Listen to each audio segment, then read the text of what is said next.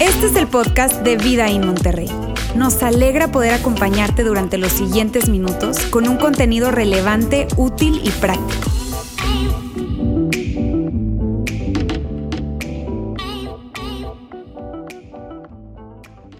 Esta serie que a mí lo personal me ha gustado muchísimo, investigando a Jesús, donde nos hemos hecho algunas preguntas y, parte del subtítulo de la serie, que es Investigando a Jesús, es ¿cómo sabemos y por qué, por qué le seguimos? ¿Cómo sabemos? O sea, en medio de tanto ruido, de tanta información y desinformación alrededor de la persona de Jesús, ¿cómo sabemos quién es Jesús realmente? ¿Cómo lo sabemos? ¿Y, por qué decimos que, vale la pena, que vale la pena seguir a Jesús? O sea, ¿por qué personas en el siglo, ¿qué estamos, 21? En este siglo, pues, en este siglo, en este tiempo, eh, dedicarían su vida a una persona que vivió en el primer siglo, un carpintero que vivió en el primer siglo. ¿Por qué alguien se atrevería a darle un cheque en blanco a la persona de Jesús? Por eso es importante que nos hagamos estas preguntas. Es muy, pero muy importante, es muy relevante, porque, porque mira, al final del día, la base del cristianismo no es una serie de reglas que tú tienes que seguir.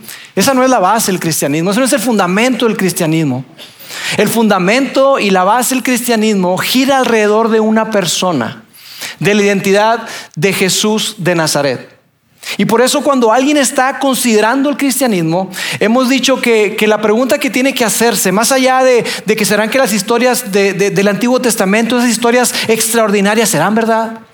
Más que hacerse esa pregunta, la pregunta que tenemos que hacer cuando estamos considerando el cristianismo es esta. ¿Son Mateo, Marcos, Lucas o Juan relatos confiables de eventos reales?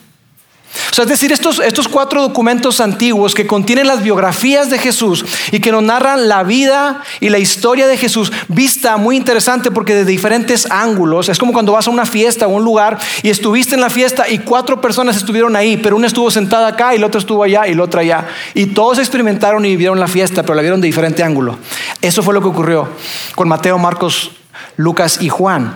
Y entonces la pregunta que nos hacemos es que si ¿Será que alguno de estos documentos son relatos confiables de eventos reales, es decir, que verdaderamente ocurrieron? Y decíamos que si esto es cierto, si uno de estos relatos o todos estos relatos son confiables y nos avisan, nos narran de eventos que verdaderamente ocurrieron, entonces tú y yo tenemos que parar las antenas y tenemos que poner mucha atención porque eso significa que lo que dijo Jesús acerca de sí mismo es verdad. Y si lo que dijo Jesús acerca de sí mismo es verdad, entonces vale toda la pena que tú y yo le entreguemos nuestra vida. Vale toda la pena que le entreguemos un cheque en blanco y muchas cosas más, que le entreguemos toda, toda nuestra vida. Significa que lo que dijo Jesús es verdad, si eso es cierto. Y entonces lo que hemos estado haciendo durante todas estas semanas es explorar analizar y ver uno de esos documentos, una de las biografías de Jesús que se le conoce como el Evangelio según San Lucas. Y se le conoce así porque Lucas fue quien escribió, un hombre muy, pero muy preparado, una persona que se dio la tarea de investigarlo todo de una manera minuciosa, exhaustiva. Y Lucas nos dice la manera en que lo hizo. La manera en que lo hizo fue que, que él lo investigó todo de una manera muy cuidadosa. Y la manera en que lo hizo fue eh, entrevistar a personas, a testigos oculares, testigos presenciales, personas que estuvieron ahí. Y les preguntó, oye, a ver, háblame un poquito acerca. Ajá, ok. Pero, a ver, entonces, y Lucas hacía preguntas y conoció a Pedro y conoció a María, la mamá de Jesús, y conoció a Santiago, el hermano de Jesús, y a, Jacobo, a Juan, que eran discípulos de Jesús. Conoció a Pablo también, que, si bien no estuvo en contacto directo con Jesús, pero, pero tenía mucho que decir al respecto también. Entonces, Lucas se da a la tarea de investigarlo todo. Y Lucas nos dice que lo que sucedió al final de la historia es la razón por la que vale la pena contar la historia de Jesús. Lucas nos dice que lo que sucedió al final de la vida de Jesús, de la historia de Jesús, es la razón por la que tú y yo estamos acá y por la que vale la pena que contemos su historia. Porque si lo que sucedió al final, lo que Él nos dice que sucedió al final, no fue cierto, si eso no ocurrió, entonces Jesús no era más que otro profeta, otro rabino, otra buena persona, un gran maestro definitivamente, pero no era quien dijo ser. No era realmente quien dijo ser. Y eso es algo muy importante que tú y yo tenemos que considerar. Y lo que dijo al final de la historia es lo que le da contexto a todo lo demás. Lo que ocurrió al final de la historia de Jesús es lo que le da contexto y sentido a todo lo demás. Y vamos a ver cómo comienza el final de la historia de Jesús. Y así comienza. Dice que llegaron al lugar llamado la calavera, donde los soldados crucificaron a Jesús y también a los criminales, uno a su derecha y otro a su izquierda. Y ahí está Jesús. Y es curioso que sabes que eh, los, los autores, los biógrafos de Jesús, no nos dan mucho detalle de cómo era una crucifixión. O sea, no nos dicen exactamente qué ocurría, cómo era. ¿Y sabes por qué? Porque, porque todo el mundo sabía cómo era una crucifixión. Para ti y para mí es algo que tenemos que investigar y hay historiadores y todo, pero para ellos era algo tan común, era tan común como cuando alguien te dice, no, hombre, este, fui al dentista. Tú ya sabes de qué se trata. ¿No es cierto? No te tiene que dar mucha explicación. Automáticamente tú escuchas. ¿No es cierto? Y, ya sabes de qué se trata. Bueno, ellos sabían perfectamente de qué se trataba una crucifixión. La habían visto muchos de ellos desde que eran muy, pero muy pequeños. Y entonces está ahí Jesús crucificado con criminales a su derecha y a su izquierda. Y esto es lo que, lo que ocurrió. Dice así, Jesús dijo. Jesús dijo. Jesús dijo las palabras más sorprendentes, disruptivas, inimaginables. Jesús dijo algo a lo que nos invita a todos los que nos consideramos seguidores de Jesús. Jesús dijo algo que, que sacó completamente de onda a Lucas.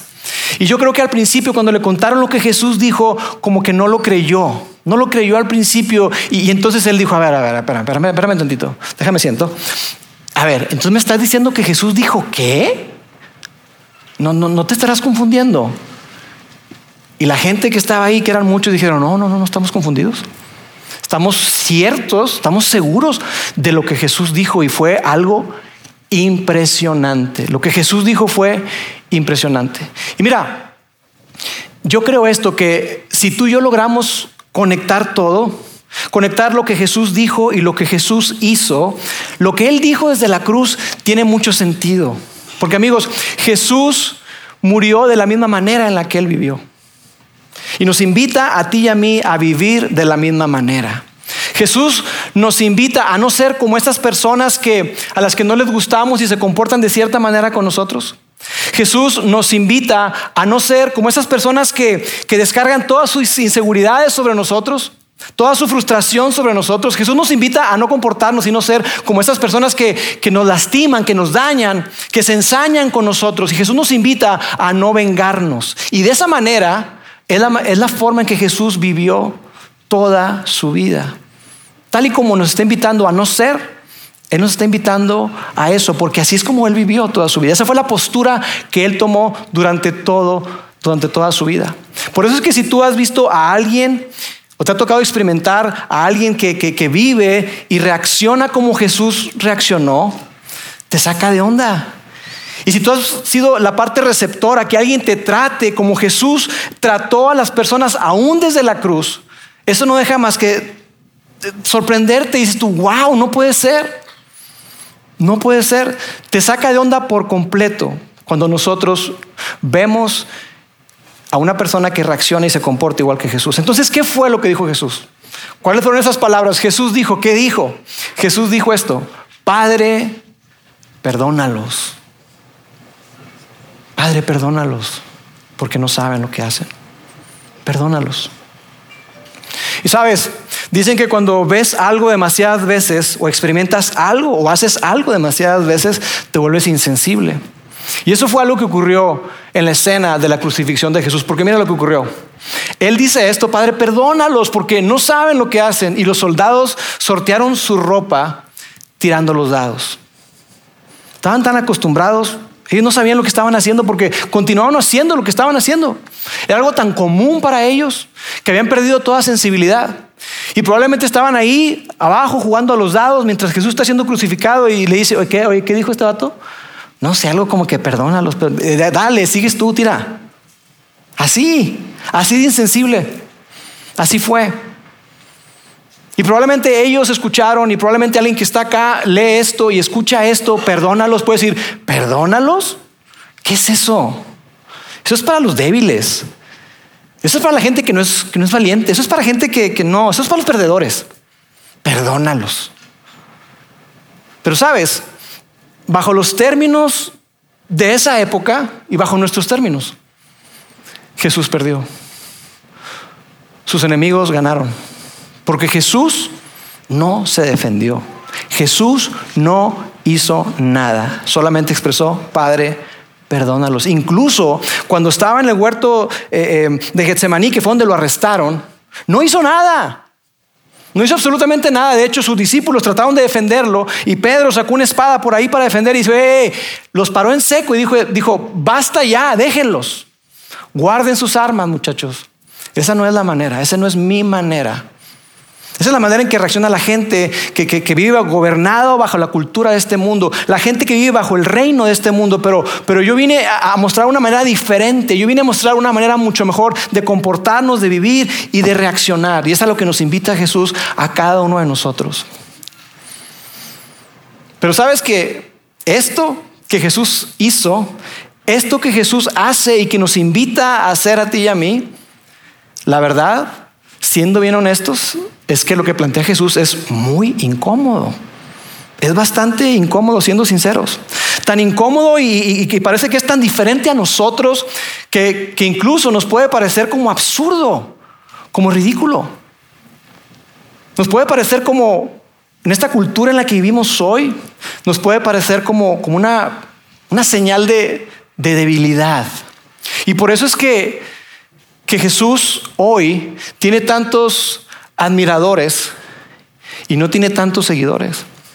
Porque la gente ve todo eso que es disruptivo, que es de otra cosa. Y tú, ¿cómo? ¿Quién, ¿Quién hace eso?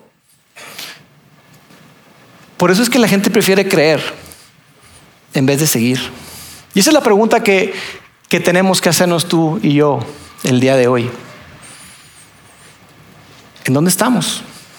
¿Admiradores o seguidores? Porque, amigos, el camino de Jesús el camino de Jesús, la forma de Jesús es incómoda, es disruptiva. Y te digo, para nuestra cultura puede ser interpretado como una, como una señal de, de, debilidad, incluso en una cultura tan machista como la nuestra, podría ser considerado como algo poco masculino.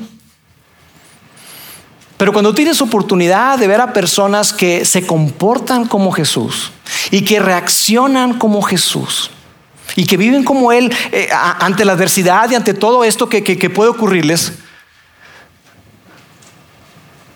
tú realmente dices, ¿sabes qué? Esa no es una señal de debilidad, es una señal de valentía.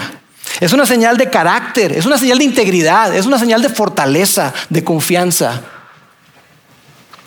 Eso es lo que es. Y por eso es que historias como las de Corey Ten Boom, una mujer que sobrevivió al holocausto, que perdonó a aquellas personas que mataron a toda su familia y que la torturaron, le hicieron cosas inimaginables y que ella los perdonó. Son tan especiales historias como las de ella.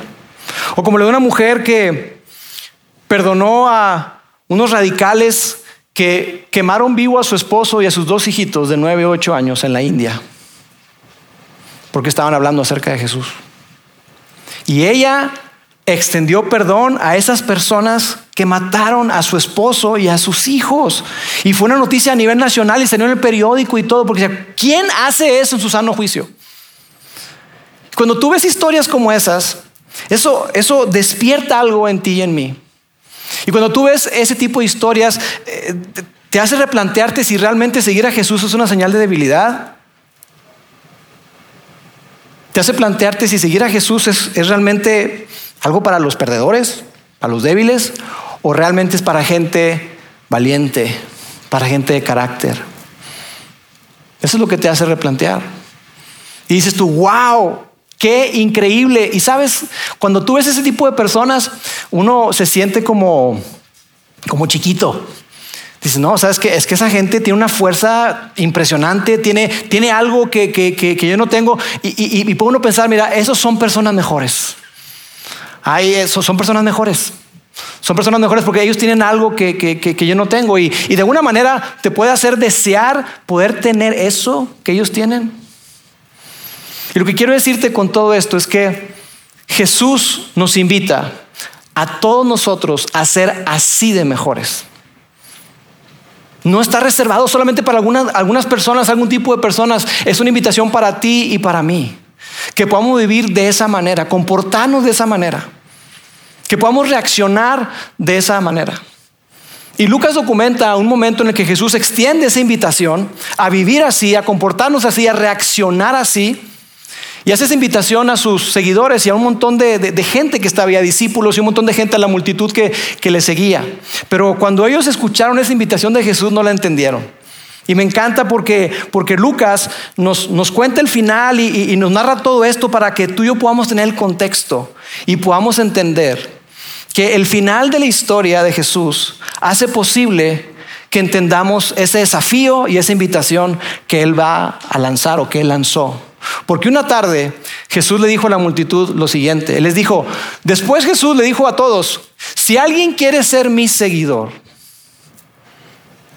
si alguien quiere seguir mis pisadas, si alguien quiere seguir mis huellas, si alguien quiere participar en mi movimiento, en esto que yo estoy iniciando, si alguien quiere formar parte de todo esto, esto es lo que tiene que hacer. Si alguien quiere ser mi seguidor, y mira lo que dijo Jesús, tiene que renunciar a sí mismo.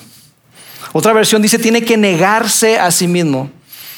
Tienes que decirte que no a ti, a tus ambiciones, algunas ambiciones, tienes que decirte que no a tus apetitos, tienes que decirte que no a, un montón de cosas que, que probablemente son más cómodas. Tienes que renunciar a eso. Tienes que renunciar a, ese eh, apetito insaciable de consumir, de tener más, de querer más, acumular más. Jesús dice, el que quiera ser mi seguidor, tiene que renunciarse o tiene que renunciar a sí mismo, tiene que negarse a sí mismo. Y luego, continúa y dice algo que, que probablemente para ti, para mí, no signifique mucho, pero para esas personas tenía todo el sentido. Dice, tiene que negarse a sí mismo, renunciar a sí mismo, aceptar la cruz, es decir, tomar la cruz. Mira, cuando, cuando alguien era crucificado, a esa persona le hacían cargar su propia cruz. Entonces, cuando tú veías a una persona cargando una cruz, tú sabías que esa persona estaba muerta. Esa persona estaba sentenciada. Esa persona no tenía independencia. Esa persona no tenía decisión. Esa persona no tenía ni voz ni voto. Esa persona había perdido toda sensación de libertad, toda sensación de, de que puede hacer lo que le plazca. Ya lo había perdido. Entonces para ellos tenía mucho sentido cuando Jesús dijo, mira, tienes que renunciar a ti mismo. ¿Quieres ser mi seguidor? Sí, claro. Tienes que negarte a ti mismo, renunciar a ti mismo y dejar de vivir para ti y entender que, que esa independencia que tú profesas y que tienes, tienes que estar dispuesto a renunciar a ella para vivir no para ti, sino vivir para otros. Porque después dice, dice algo que fue increíble, dice unas palabras que son muy, pero muy importantes. Y Jesús dijo esto, tiene que aceptar la cruz que se le da cada día y seguirme. Y amigos, estas palabras son tan importantes porque aquí está la diferencia entre una persona que admira a Jesús, entre una persona que cree y abraza, abraza eh, eh, las creencias de Jesús porque es algo que, que lo ve como incluso como un beneficio personal, hay algo bueno en las enseñanzas de Jesús y cree Mientras las cosas vayan bien, mientras todo salga bien, se mantiene creyendo, pero cuando vienen las crisis, las dificultades, ah, ya no es tan conveniente seguir a Jesús, ya no es tan conveniente, entonces me, pongo en esa categoría de, de creer, de admirar. Eso es lo que marca la diferencia entre una persona que hace eso y otra que decide seguir a Jesús cueste lo que cueste. Y que decide seguir creyendo a pesar de las circunstancias, a pesar de que las cosas no, no salen como, como, como esperaba, a pesar de que las cosas no, no resultaron como, como soñaste. Eso es lo que significa. Y mira, yo quiero decirte esto con mucho respeto, porque probablemente cuando dice aquí seguir a Jesús, cargar con tu cruz, negarte a ti mismo, cada día y seguirle, está hablando de una decisión diaria, una decisión diaria. Porque mira, te digo con mucho respeto, puede ser que tú en algún momento de tu vida hiciste una oración de fe, en donde tú reconociste y dijiste, sabes que yo necesito a Dios. yo reconozco que Jesús murió por mis pecados y yo acepto a Jesús como mi Salvador. Pero te quedaste ahí. Esto es más. Esto es, más que un momento en tu vida. Esto es una decisión diaria, donde todos los días, todos los días, todos los días tú entiendes y dices, Dios, entiendo que se trata de ti, es tu nombre, es tu reino, es tu voluntad. Dios, no se trata de mí, se trata de ti. Y no se trata de mi reino, se trata de tu reino. Y se trata no de mi voluntad, sino de la tuya. Es cuando tú entiendes y dices, Señor, yo entiendo que, tú eres mucho más Tú eres mucho más que mi Salvador. Tú eres mucho más que esa persona que, que, perdona mis pecados. Tú eres mi Señor. Tú eres mi dueño. Y aquí estoy.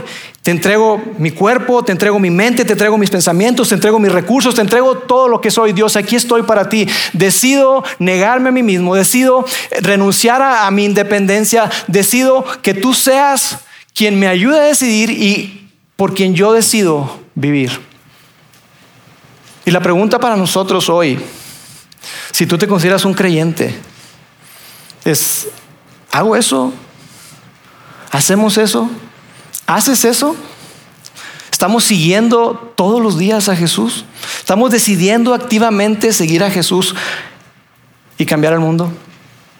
¿O hemos caído en esta rutina en donde platicamos con Dios y Dios, gracias por la vida, por la salud, gracias por estos alimentos, gracias por mi familia, bendícela, bendice a mi familia y si tengo problemas, te lo haré saber.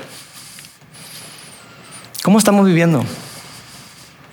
¿Estamos siguiendo o estamos admirando? Y yo sé que esto es incómodo y probablemente estás acá y dices tú, ¿por qué vino hoy a la iglesia? Tan bonito que estuvo el domingo pasado. Yo sé que es incómodo. Yo sé que es fuerte lo que te estoy diciendo. Pero quiero que pienses conmigo en qué otra alternativa queda. La alternativa y la opción que nos queda es que tú y yo vivamos para nosotros mismos. Que tú y yo decidamos vivir para nosotros, para nuestro mundo, vidas pequeñas, vidas que pueden ser insignificantes, vidas sin mucha trascendencia, vidas en donde tú eres tu dueño, tú eres tu Señor, tú eres tu Dios, y en donde no hay mucho, no hay mucho que enseñar, no hay mucho que celebrar al final. Y Jesús habló acerca de eso. Y esto fue lo que él dijo. Les da el desafío, les da la invitación y luego dice, porque si tratas de aferrarte a la vida, la perderás.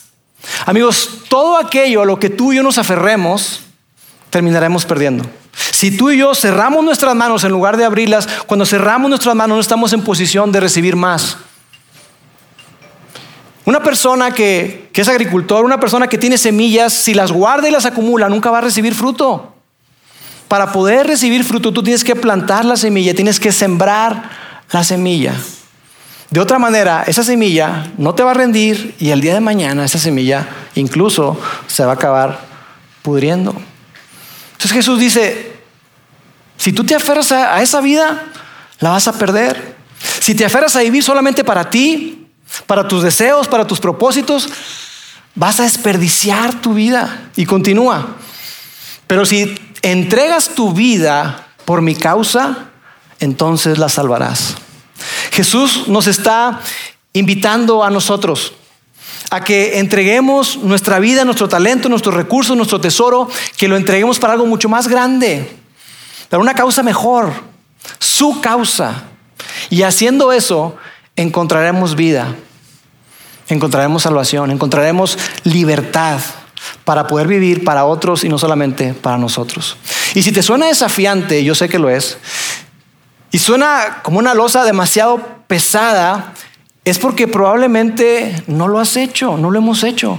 O, probablemente no hemos sido capaces de distinguir y verlo en otras personas. Porque cuando tú y yo logramos verlo en otros, algo increíble sucede. Porque si es desafiante ver a personas que se comportan como Jesús, que viven como Jesús, que perdonan, que aman, que dan, que sirven, que sacrifican. Es desafiante, pero a la vez es muy atractivo. Y te hace decir, yo quiero eso que ella tiene, yo quiero eso que ellos tienen, yo quiero tener ese matrimonio que ellos tienen, yo quiero tener esos hijos así, yo quiero tener esa relación, yo quiero tener esa, e, e, esa confianza, esa esperanza, yo quiero eso, yo quiero eso. Es desafiante, pero a la vez es atractivo. Y Jesús nos diría, hey, eso es precisamente a lo que te estoy invitando. Yo te estoy invitando a una clase de vida mucho, mucho mejor. Y después continúa Jesús diciendo, ¿y qué beneficio obtienes si ganas el mundo entero pero te pierdes o destruyes a ti mismo? ¿De qué te sirve ganar el mundo entero si te pierdes a ti mismo? En hora del ángulo siempre ponen eso, ¿verdad? ¿De qué le sirve al hombre? ¿De qué sirve? O sea, ¿de qué te sirve pensar que vas ganando en el juego de la vida si al final te das cuenta que estuviste jugando el juego equivocado? ¿De qué sirve que tú obtengas eso que quieres si al final de tus días, estando ahí, dices, tú sabes que no puede ser? No puede ser, se me fue la, la, vida y la desperdicié. No se trataba de mí, no se trataba de eso. Y el tiempo ya se fue. Y perdiste porque estabas, viviste con la mentalidad equivocada. Jugaste el juego equivocado. Y Jesús dice, ¿sabes qué? Vivir de esa manera no sirve de mucho, no sirve de nada. Amigos, cuando tú y yo no seguimos, solamente creemos, eso no cambia nuestra vida, eso no cambia nuestra familia, eso no cambia nuestra comunidad, nuestra, nuestra comunidad y no cambia al mundo para nada. No cambia absolutamente nada. Y Jesús no nos está invitando a ti y a mí a vivir una mejor versión de la vida que tenemos actualmente. Jesús nos está invitando y desafiando a ti y a mí a que vivamos una vida completamente diferente, no una mejor versión, sino una vida completamente diferente, una vida centrada en Él y centrada en otros, una vida donde tú puedes obtener y puedes experimentar libertad, paz, amor, gozo, donde puedes experimentar plenitud, donde puedes vivir y experimentar contentamiento. Esa es la clase de vida a la que Jesús nos está invitando y nos está diciendo, ¿sabes qué? Yo te estoy invitando a que formes parte de mi reino. No que vivas una mejor versión de tu vida, sino que vivas de una manera diferente, que vivas como ciudadano de un reino diferente, mi reino. Esa es la invitación de Jesús para ti y para mí. Y esos primeros seguidores de Jesús entendieron esto, porque eso fue lo que cambió al mundo. Eso fue lo que hizo posible que, que, el cristianismo sobreviviera al primer siglo, que sobreviviera al imperio romano. Eso fue lo que permitió que hoy estemos aquí y estemos considerando por qué sabemos y por qué le seguimos. ¿Cómo sabemos y por qué le seguimos? Es gracias a eso, personas que tomaron la decisión consciente, diaria, de seguir a Jesús, no solamente creer en Él. Lucas sabía esto. Lucas sabía que cuando, cuando Jesús dijo, el Hijo del Hombre no vino a ser servido, sino para servir y para dar su vida en rescate por muchos. Lucas fue capaz de comprender que, que lo que Jesús estaba diciendo no era algo figurativo, no era, una, no era una metáfora, era algo literal. Y él, documentando todo, dijo, wow, o sea, Jesús no solamente lo dijo tiempo atrás, sino Jesús lo, cumplió. O sea, Él literalmente ofreció su vida. Y esos primeros de, seguidores de Jesús, y Lucas sabía que si tú y yo no tenemos cuidado, vamos a ser arrastrados y empujados a una clase de vida mucho más cómoda, a una clase de vida que, que no trasciende, una, una, una clase de vida que no tiene significado, y al final vamos a decir, ¿sabes qué? Me lo perdí, desperdicié mi vida. Jesús no quiere que vivamos así. Jesús quiere que vivamos vidas increíbles. Volvamos a la escena de la cruz. Jesús dijo, Padre, perdónalos, porque no saben lo que hacen. Definitivamente no sabían lo que hacían. Y había más, más personas ahí. Continúa el texto. Dice, la multitud observaba y los líderes religiosos se burlaban. Salvó a otros, decían. Que se salve a sí mismo si de verdad es el Mesías de Dios, el elegido. Y decía, no, no, no, él no es. Él no es un rey. Él no puede ser un rey, porque un rey, un rey se defiende. Un rey estaría ahorita gritando, vociferando, maldiciendo. Él no puede ser un rey. Los líderes religiosos rechazando a Jesús, burlándose de él. Y no solamente ellos, continúa ahí y dice, los soldados también se burlaban de él. Jesús diciendo, Padre, perdónalos porque no saben lo que hacen. No saben los soldados, no sabe la multitud, no saben estos líderes, no saben estos criminales que están junto a mí, no saben. Los soldados se burlaban de él al ofrecerle vino agrio para beber y exclamaron, si eres el rey de los judíos, sálvate, sálvate a ti mismo. Ahora, los, soldados que estaban ahí eran, eran ayudantes, no eran esos típicos centuriones que, de los que escuchamos o personas que, que, eran romanos, ni siquiera eran romanos. Muchos de ellos, la mayoría de ellos, ni siquiera habían estado en Roma. Eran personas que contrataban para que formaran parte de las legiones y, eran ejecutores. Y esas personas los contrataban de ahí de los alrededores y eran personas que odiaban a los judíos, los detestaban. Así que imagínate, oye, ¿quieres crucificar? Este, eh, hoy son tres, tres, chido, celebremos. Ese era el tipo de personas que estaban ahí y se están burlando de Jesús. Y no solamente ellos, continúa el texto, dice, uno de los criminales colgados junto a él se burló. Así que eres el Mesías, demuéstralo, salvándote a ti mismo. Y ya que andas en eso, a nosotros también. Y sabes, toda esa multitud, todas esas personas, los líderes religiosos, los soldados, ese criminal, no entendieron esto. Que si Jesús se hubiera salvado a sí mismo, habría perdido la capacidad y la oportunidad de salvarlos a ellos. Si Jesús se hubiera salvado a sí mismo y pudo hacerlo, Jesús dijo, a mí nadie me arrebata la vida, yo la doy voluntariamente. Si Jesús tan solo hubiera abierto su boca, se hubiera defendido legalmente, Jesús habría salido caminando. Porque el juicio que le hicieron a Jesús fue totalmente ilegal. Y él, al no decir nada, permitió todo lo que le hicieron.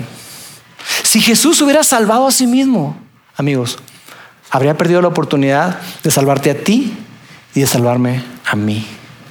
Porque el pago por nuestro pecado, la deuda impagable que teníamos tú y yo fue liquidada cuando Jesús murió por nosotros.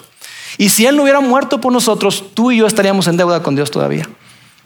Así que Jesús decidió voluntariamente dar su vida por ti y por mí. Amigos, lo que mantuvo a Jesús en la cruz no fueron los clavos, lo que mantuvo a Jesús en la cruz fue el amor por ti y el amor por mí.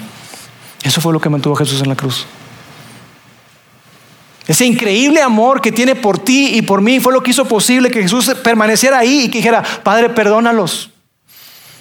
Así que la pregunta hoy para ti y para mí es esta, ¿a quién vas a seguir? ¿Qué vas a seguir? ¿Tus apetitos, tus deseos? tus metas, tus obsesiones. Y yo no digo que las metas sean malas, pero al final del día, ¿quién tiene la última palabra en tu vida? ¿Bajo qué filtro tú decides qué hacer? ¿A quién estás siguiendo hoy? Porque estás siguiendo a alguien. ¿Estás siguiendo a alguien o algo? ¿A quién estás siguiendo hoy? Entonces la pregunta para ti es, ¿eres admirador o eres un seguidor? ¿Admirador? Jesús tiene muchos admiradores. De hecho, personas de otras religiones, personas que, no se consideran seguidores de Jesús, respetan a Jesús. Dicen, no, fue un gran hombre, fue un gran maestro, y agarran de aquí sus parábolas y alguna enseñanza y la aplican. Y dicen, por ahí alguien dijo, ah, fue Jesús el que lo dijo. Pero la gente admira a Jesús.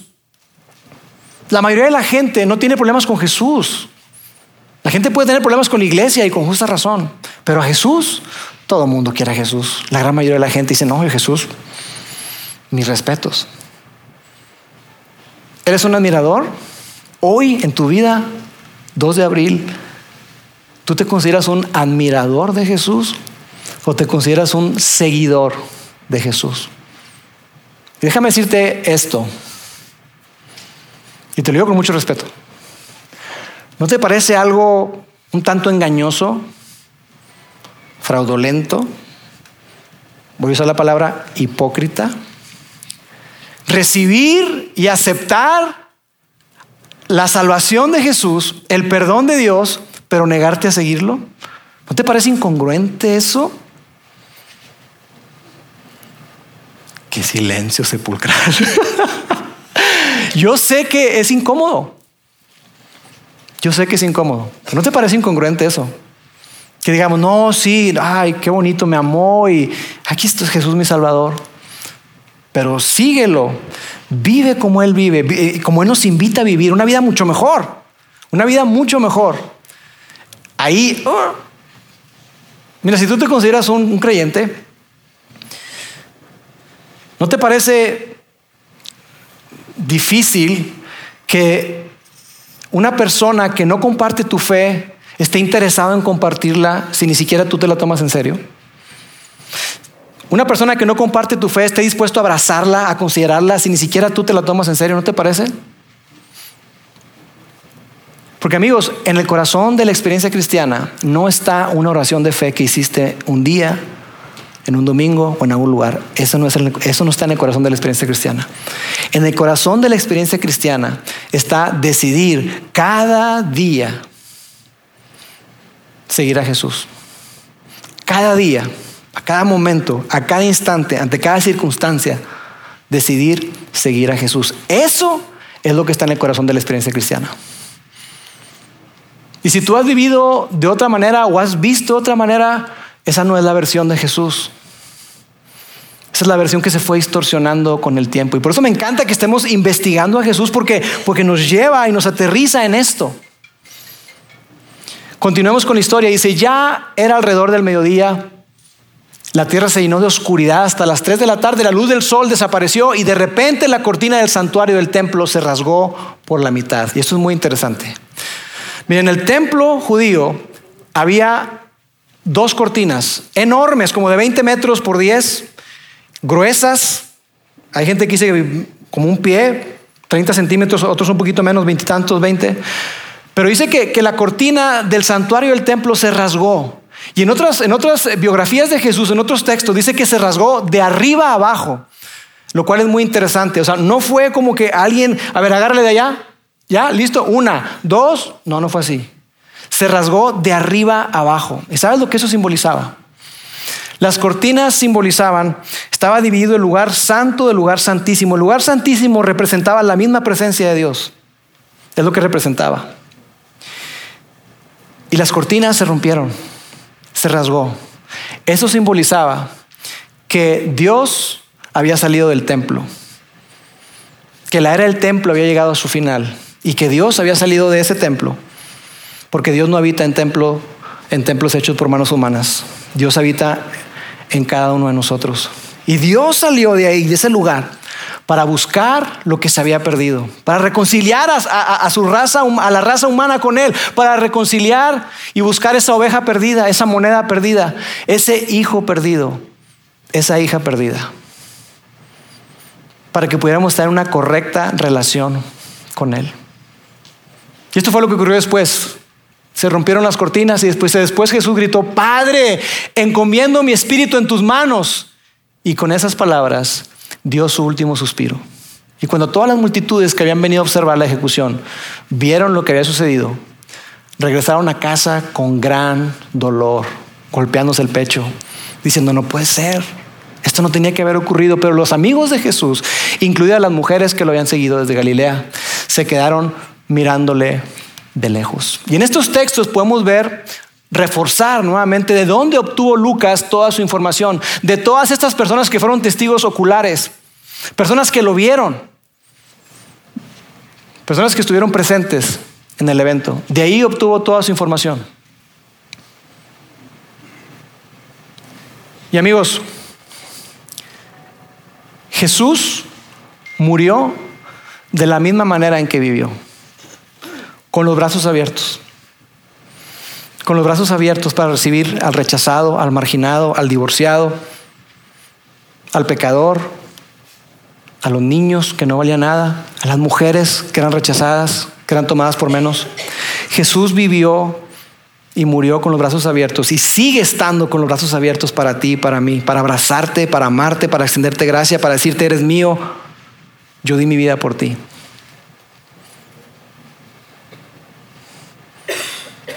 A través de la cruz murió Jesús y su muerte, la cruz se llevó su último aliento, pero su muerte se llevó nuestro pecado.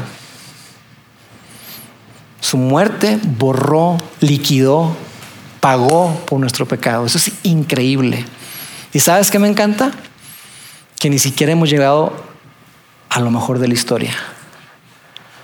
Porque si bien la cruz le arrebató su último aliento. La muerte se llevó nuestro pecado. La resurrección de Jesús borró para siempre todas nuestras excusas, de tal manera que tú y yo podemos confiar en Él. Pero eso es lo que vamos a hablar y celebrar la próxima semana. Así que hoy, yo quiero decirte, ¿eres un admirador o eres un seguidor? ¿En dónde estás? ¿Del lado de los admiradores o del lado de los seguidores?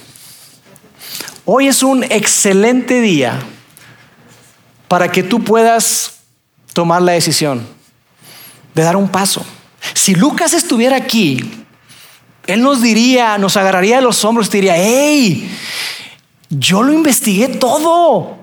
Yo me di la tarea de investigar, preguntar, cuestioné, a ver y dime. Y, sabes qué, yo te diría, síguelo, síguelo. Vale la pena, porque Jesús es quien dijo ser. Jesús es quien dijo ser, vale la pena seguirlo, vale entregarle toda tu vida, todo tu ser, vale la pena.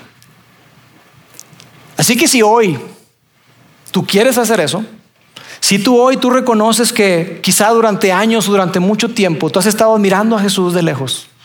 Ahí está Jesús, ahí está, yo lo admiro. Qué lindo. Ay, la historia, sí, qué lindo. Ay, qué bonita enseñanza. Lo admiro. Si ese eres tú, y hoy tú quisieras dar un paso para decir, ¿sabes qué? Yo quiero pasar de ser admirador, yo quiero ser un seguidor. Déjame decirte algo. Es tan sencillo como tener una conversación con Él.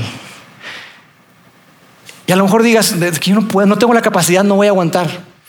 El poder no va a venir de ti, el poder viene de Él. La capacidad viene de Él.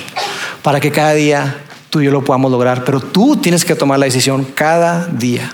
Así que si tú quieres pasar de ser admirador a seguidor, yo hoy simplemente quiero guiarte en una oración. Una oración muy sencilla, donde juntos platicamos con Dios, unimos nuestro pensamiento y lo invitamos justamente a eso. Dios, Jesús, yo quiero pasar hoy, quiero declararme tu seguidor. ¿Está bien? Oremos. Dios, yo te doy gracias porque hoy, a través de este mensaje, a través de toda esta serie, yo puedo reconocerte como esa persona que vino a morir, a dar su vida por mí yo reconozco que durante mucho tiempo yo he estado admirando, he estado admirándote.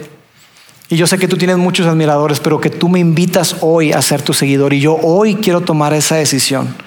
Yo decido hoy seguirte con toda mi vida, con todo mi corazón, con todas mis fuerzas. Yo decido vivir y reaccionar y comportarme como tú quieres. Yo decido hacerte el Señor de mi vida, no solamente mi Salvador.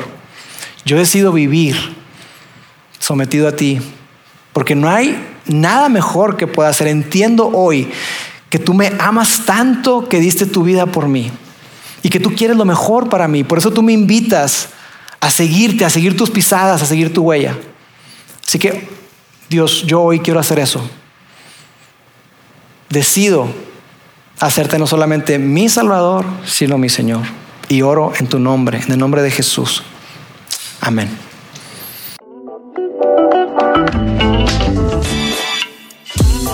Sigue conectado a los contenidos de Vida en Monterrey a través de nuestro sitio web y de las redes sociales. Muy pronto estaremos de vuelta con un nuevo episodio.